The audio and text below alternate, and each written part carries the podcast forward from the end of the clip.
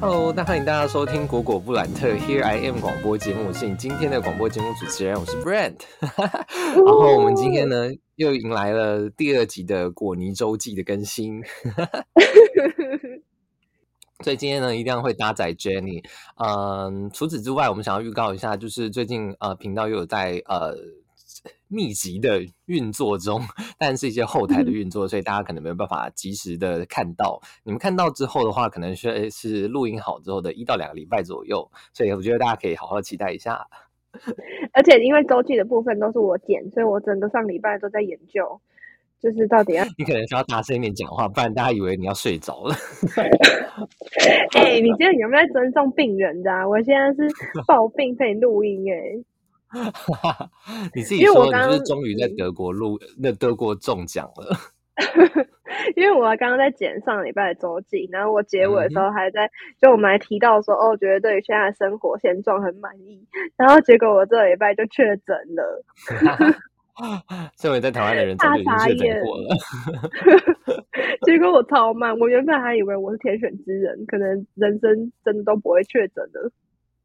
可能我觉得真的是因为病毒还没有传到你们那边。没有，我身边的人都已经都确诊过两三次了，我一直都还没。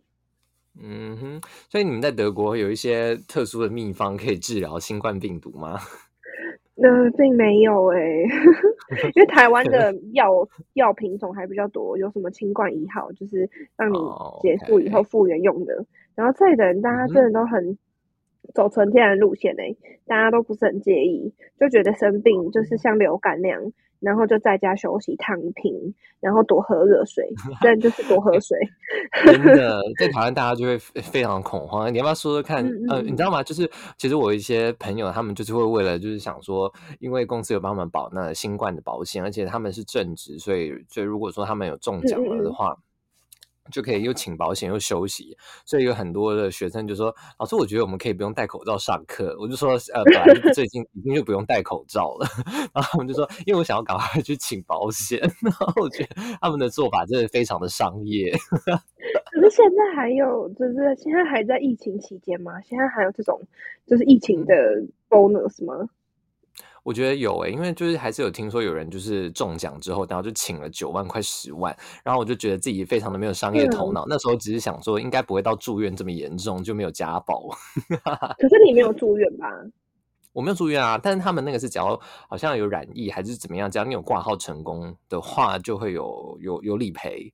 也太好了吧！因为现在这里都已经完全恢复到正常形态，而且我昨天打电话给剧院跟他请假，然后他也跟我讲说，现在已经 就是一种常态的病，一种流行性疾病了，所以我就是一个普通的病，所以我就是如就是已经再也没有新冠的特殊的政策了，所以我如果要请假的话，我就是走普通的病假流程。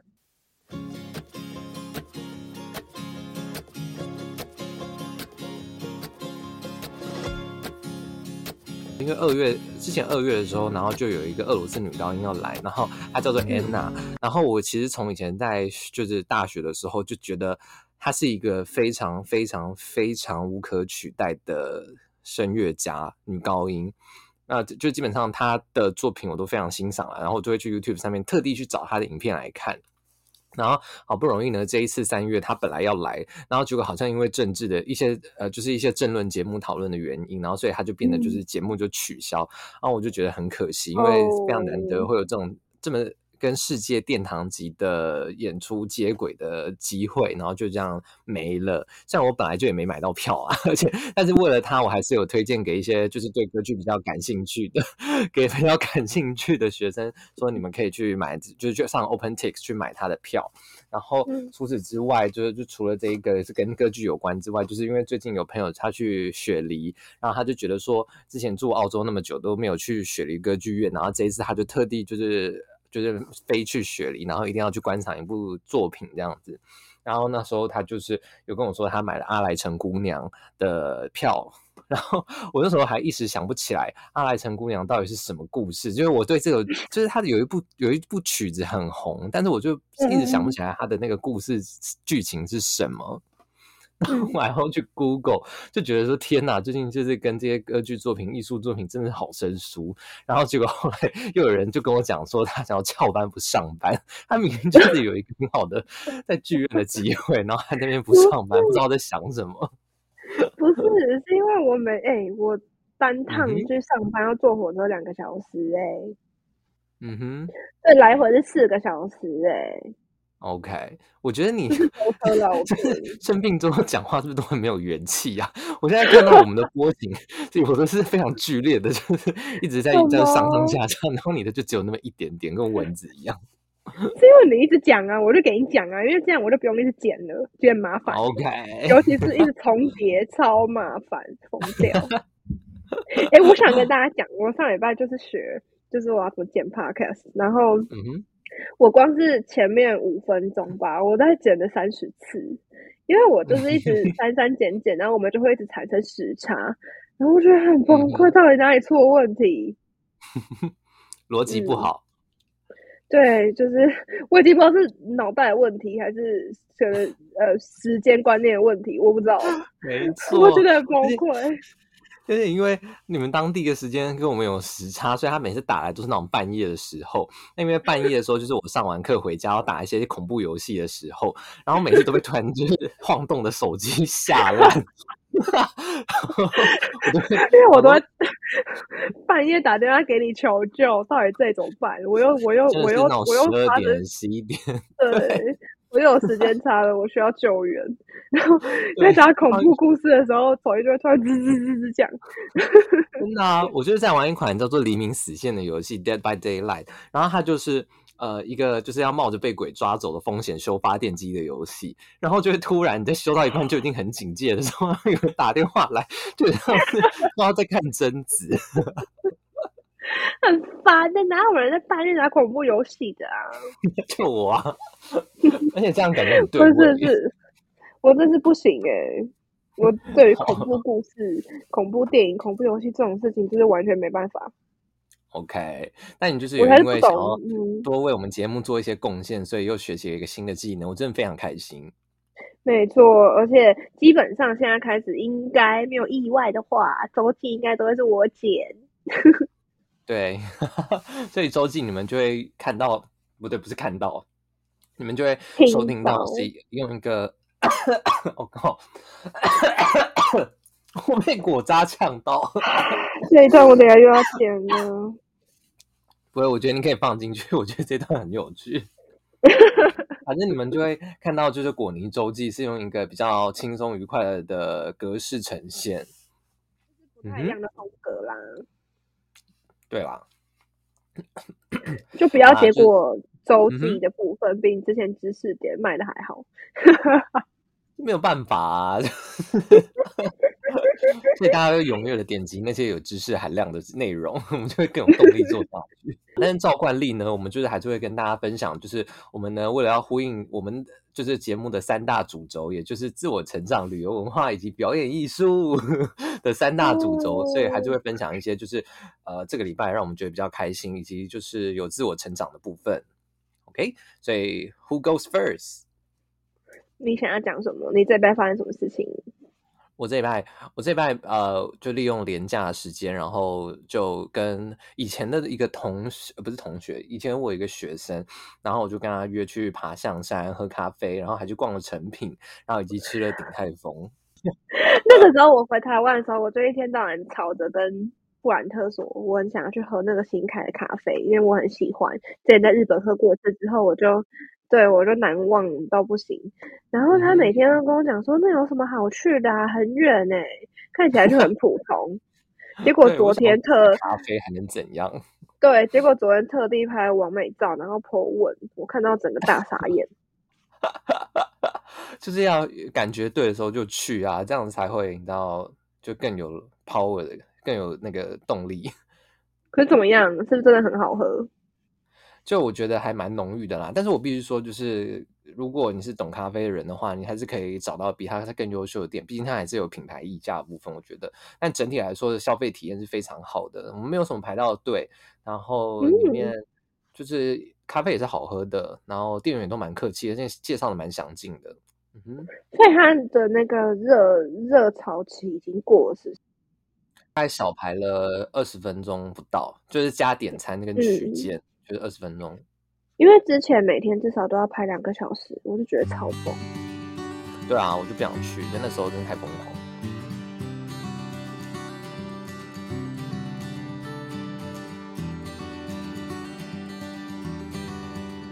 近呃很爱看的就有小说，就是它叫做《克雷的桥》，然后我觉得很少有一本就是世界知名的小说的作家，然后他能够写一本关于修复亲情的故事，所以我觉得嗯看下来我觉得蛮感动的。他是用很像电影的描写方式去写的哦。所以跟大家科普一下，那本书的作者是原本写《偷书贼》这本小说的作家。嗯哼。你那时候跟我讲的时候，我吓一跳哎！我想说，你怎么会看那么有深度的书啊？不太适合你。就把它当做是个赞美，就是让大家以为就是我是一个很只有表面的人。至少你还有表面。至少我们还可以当花瓶，当花瓶也不容易耶。真的。真的是哦，没有啦。然后反正呢，就是最近就喜欢看那一本之外，然后还有另外一本是我那一天就是去信义成品买的，它叫做《台南日式建筑纪行》，就是一个日本的建筑师，然后用很像写日记手札的方式来记录台南的古建筑，就是其中也包含像老街啊，或者说是嗯，你们想到就是非当代建筑啦。然后以及就是一些周边的故事，还有一些很有温度的、比较有像日记的那种写的的文法的文章，嗯就再加上我本人又是个台南控，所以我就觉得这本书买了就非常值得。我就一翻一翻，我就决定一定要把它带回家。心留在台南了，没错，就是巴不得就是连工作都在台南，但是不行，因为大家还是需要我帮。对。台北还是可以啊，你可以去拓展那个环球音乐，哎，叫什么？哦，这这球音，这球这球音乐台台南分部。等到我那一天再说吧。我很期待。对啊，而且我觉得台南的步调真的非常适合好好生活。嗯嗯嗯嗯嗯，我也觉得，就像悠闲啦，然后也蛮有那种人文素养的积累。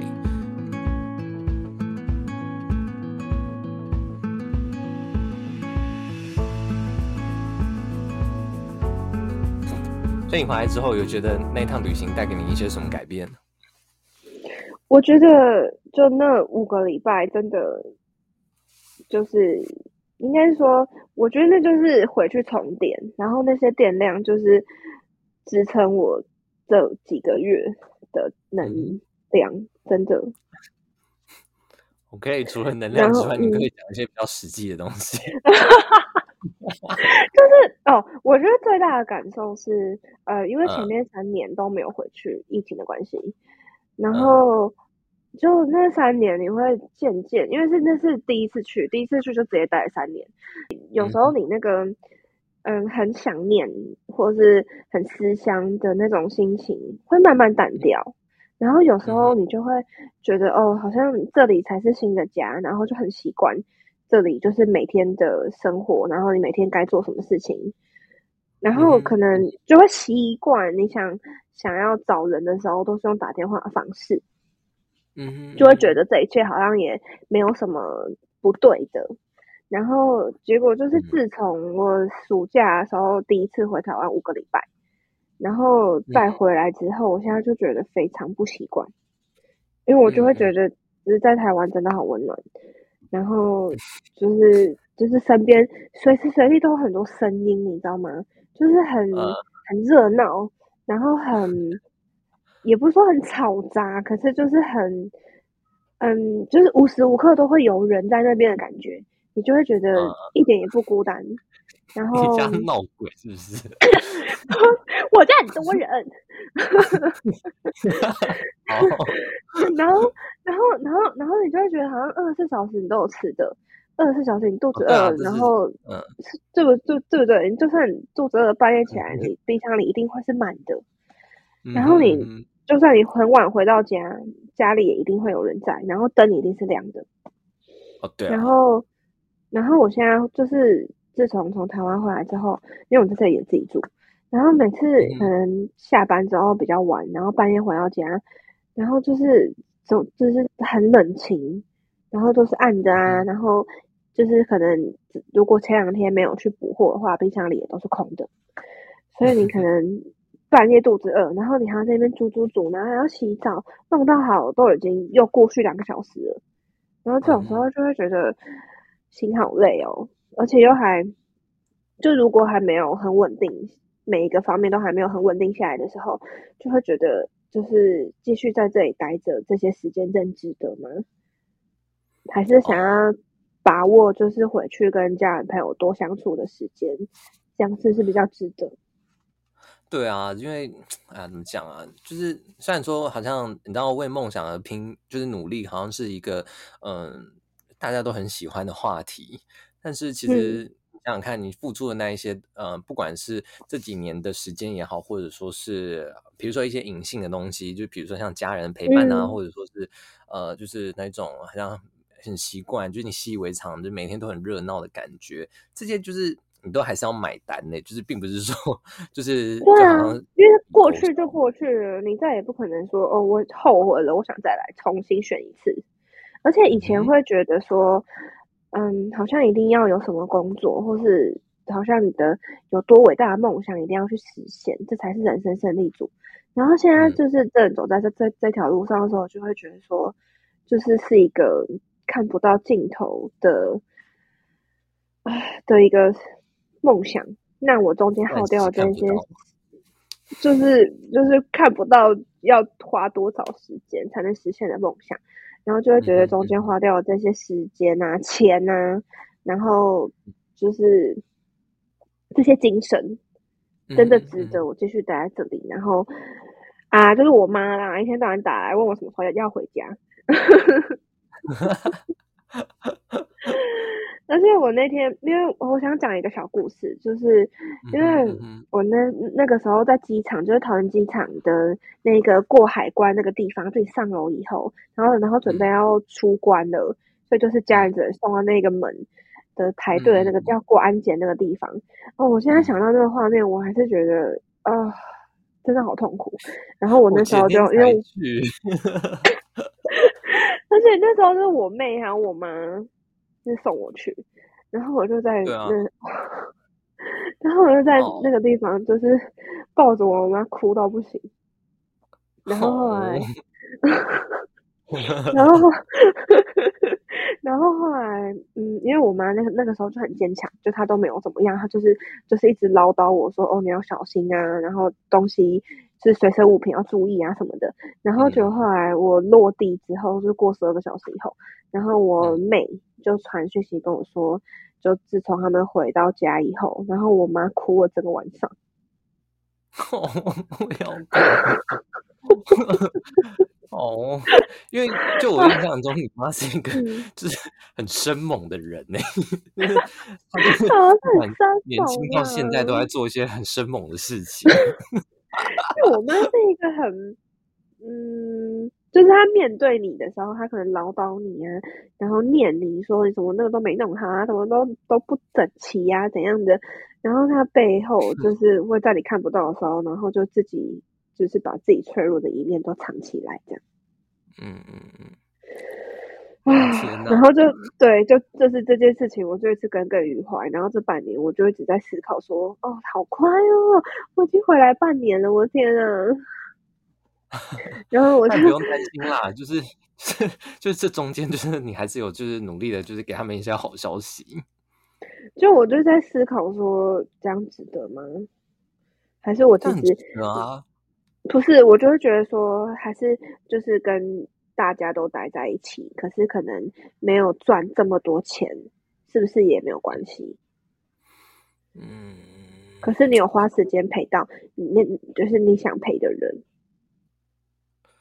其实我后来都不会去想说做这件事情到底有没有什么，就是到意义，或者我其实很后来就很很少去想意义这件事情，以及就是你一定会有想做的事情。那我觉得，嗯，就感觉肯定是会有一些，不管今天结局如何，你肯定都会想要再有一些就是尽善尽美的地方啦。所以只是。我们不需要把可能没有那么完美，或者说就是还没有达到完美之前，就是这一段就黎明前的黑暗的时期好了，然后呃的那种退缩的感觉，或是就是然后我我脆那种脆弱感觉，再把它放大无限倍，然后因为我会觉得你做这样的事情，一定就是也有你自己的考量跟想法，不然当初绝对不会这么做，所以就是。莫忘初衷，就都是选择题啊，本来就是有利有弊。你像我现在可能我想要待在这里工作，所以我就没有办法陪家人朋友在台湾。我那些我很爱的人就会离得很远，一年只能见一次面。但是当然，就是我很我我的目标就是我现在如果生了一个病，我就可以回台湾看耳鼻喉科这样。我就希望我可以随时都可以飞。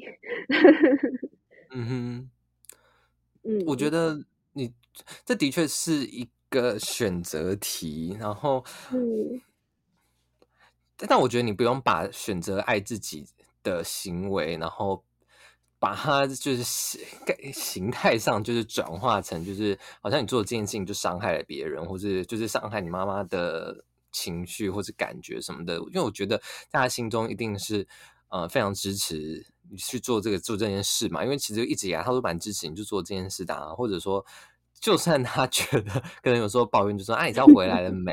但他其实 想到你可以，假如说有一天去完成自己的梦想呢，或者是想要做的事情去达成的话，那也会很开心啊。就是其实我觉得对他来说怎么都不亏，怎样都不亏，你知道吗？是没错，可是对是没错，可是重点就是因为我自己待在这里，我也觉得很苦。嗯哼，就是我觉得这些过程跟这些时时间啊，然后呃，我不知道，我我觉得很痛苦，我觉得很累。你要好好讲话，毕竟我们的 podcast 会放大一百倍。我觉得很辛苦啦，就是真的得要一直很保持你的初衷，就是一直每天要提醒自己当当初到底为什么而来的那一股力量。才能坚持的下去，所以我觉得大家真的要三思。就也是在有时间的时候，可以多关心家人吧。我其实觉得这真的蛮重要，就是好好跟身边人相处，然后就是尽量的把身边的环境都往正向的地方发展。而且我觉得，要是让我再选一次，现在如果这个年纪的，我真的不会再有这种就是重出国的勇气，真的。嗯 哼，所以你现在会在国外，就是因为你那时候就是选择有这个勇有这个勇气去选择。没错，就是当初一个憧憬，就是没有想那么多。那时候做的很好，其实我觉得你都大家都做的很好。真的吗？因为收获蛮多的啦，其实真的，所以也不用就在那边 就是觉得 好像怎么样怎么是没错啊，是不后悔啦，就我从来没有后悔过，就只是觉得好想回家哦。那我在台湾的人还出不去嘞。哎，我这里随时欢迎你来，好不好？你又不来。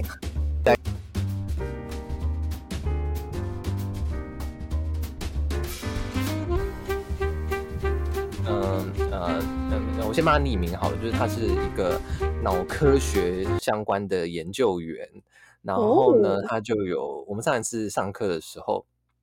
就有聊到说，他们就是想要提一个研究案，就是有关于就是台湾各地就是有呃有模型那传说的地区的人的一些大脑的，就是构成的研究，以及就是他们那些当地的饮食的调查，然后还有就是包括那个他们就是平常的社交行为等等对大脑的影响，就是有没有这这几件事情有没有一些连接？或者很符合你喜欢的主题耶？